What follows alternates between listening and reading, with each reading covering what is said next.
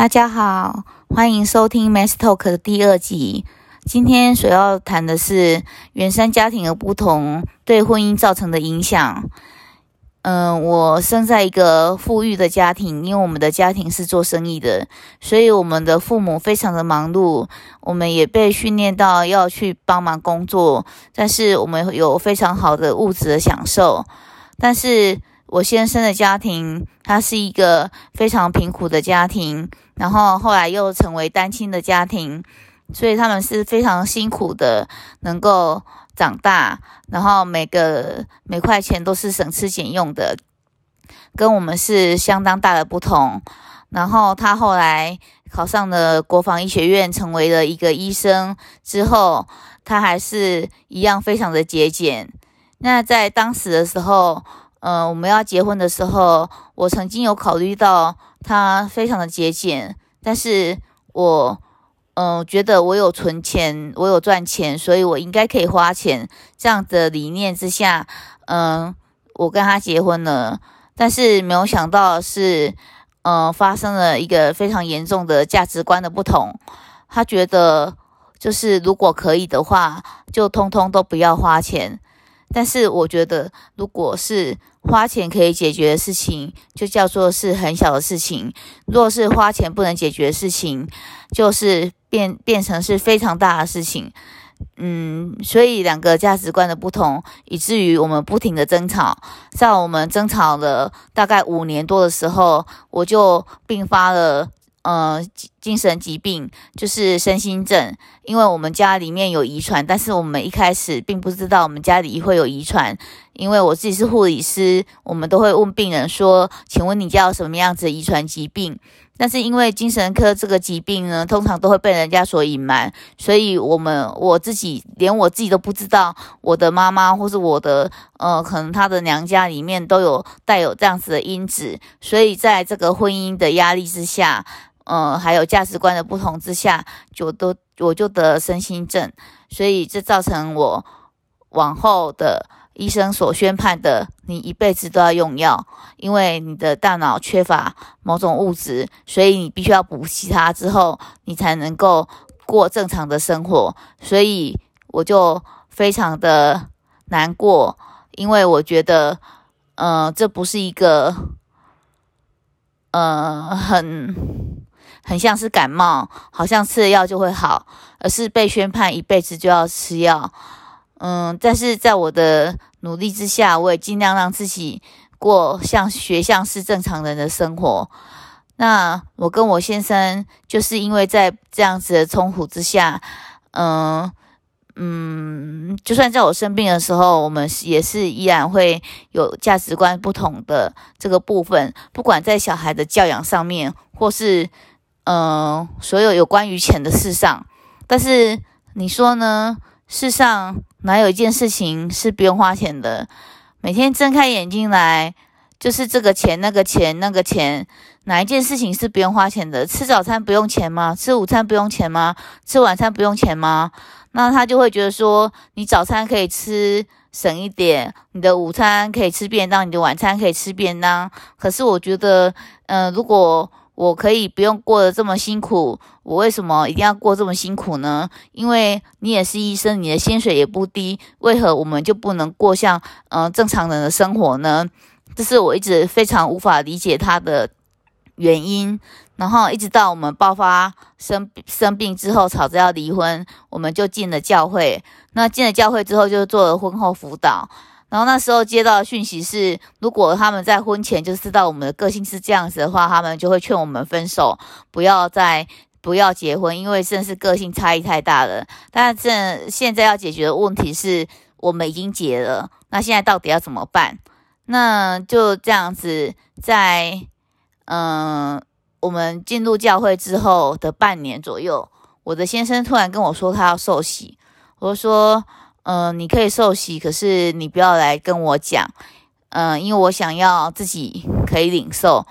我要自己做决定，我不想要你跟我说任何的话，因为那时候还处于每天不讲话的状态，非常的不好，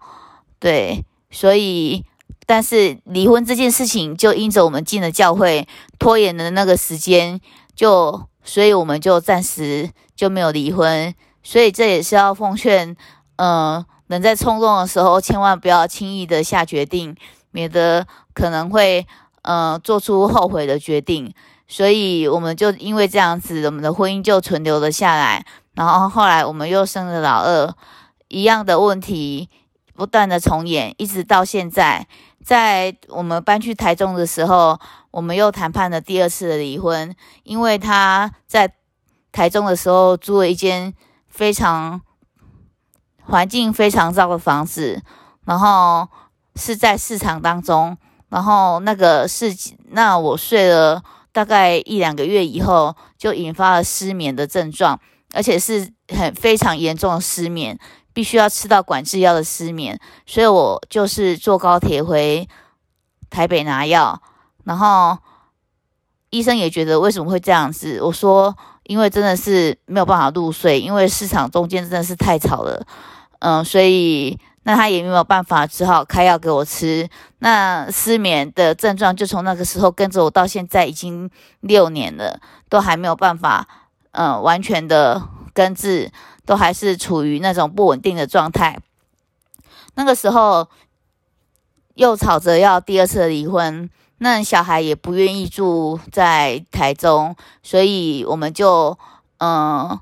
趁着小孩要考高中的时候，就考了北部的高中。我带着两个小孩就回到了北部，然后我们就从此过起分居的生活，就是他一到五在台中工作，六六日回来台北。我们就这样子相安无事了几年之后，我们还是面临到，嗯，价值观不同的，真的是让人家觉得非常的头痛。因为历任以来的牧师都无法处理我们的婚姻的问题，嗯，这个问题呢，我也觉得十分的伤脑筋，因为我现在还深陷在其中，嗯。虽然对于婚姻有憧憬，但是，呃，也有难处。但是我觉得，呃，在神国的里面，我们还是依然要有盼望，因为我们有耶稣，我们，我们有小孩，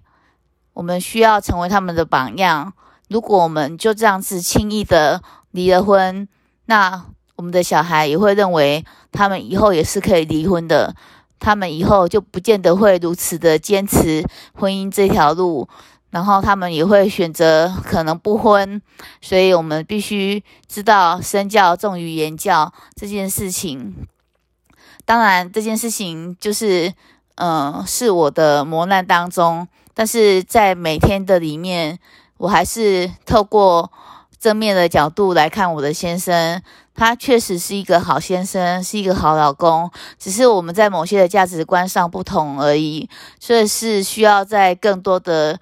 嗯沟通，而且是比较特别的沟通。嗯，我需我需要有更多的智慧，我也需要有更多的耐心，我也需要有更更好更好的答案，希望是神可以给我的，我不能够明白。为何会如此？但是我相信，在婚姻的这条道路，我依然会坚持的走下去。就算我们非常的不合，但是我们依然还是可以手牵着手，因为耶稣会牵着我们的手前进，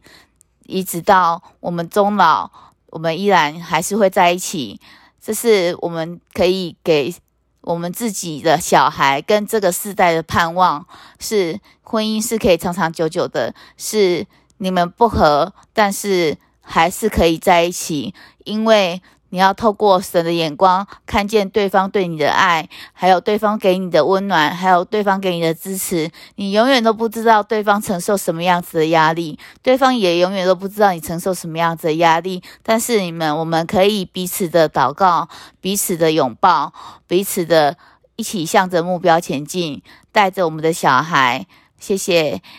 谢谢收听我们第二集。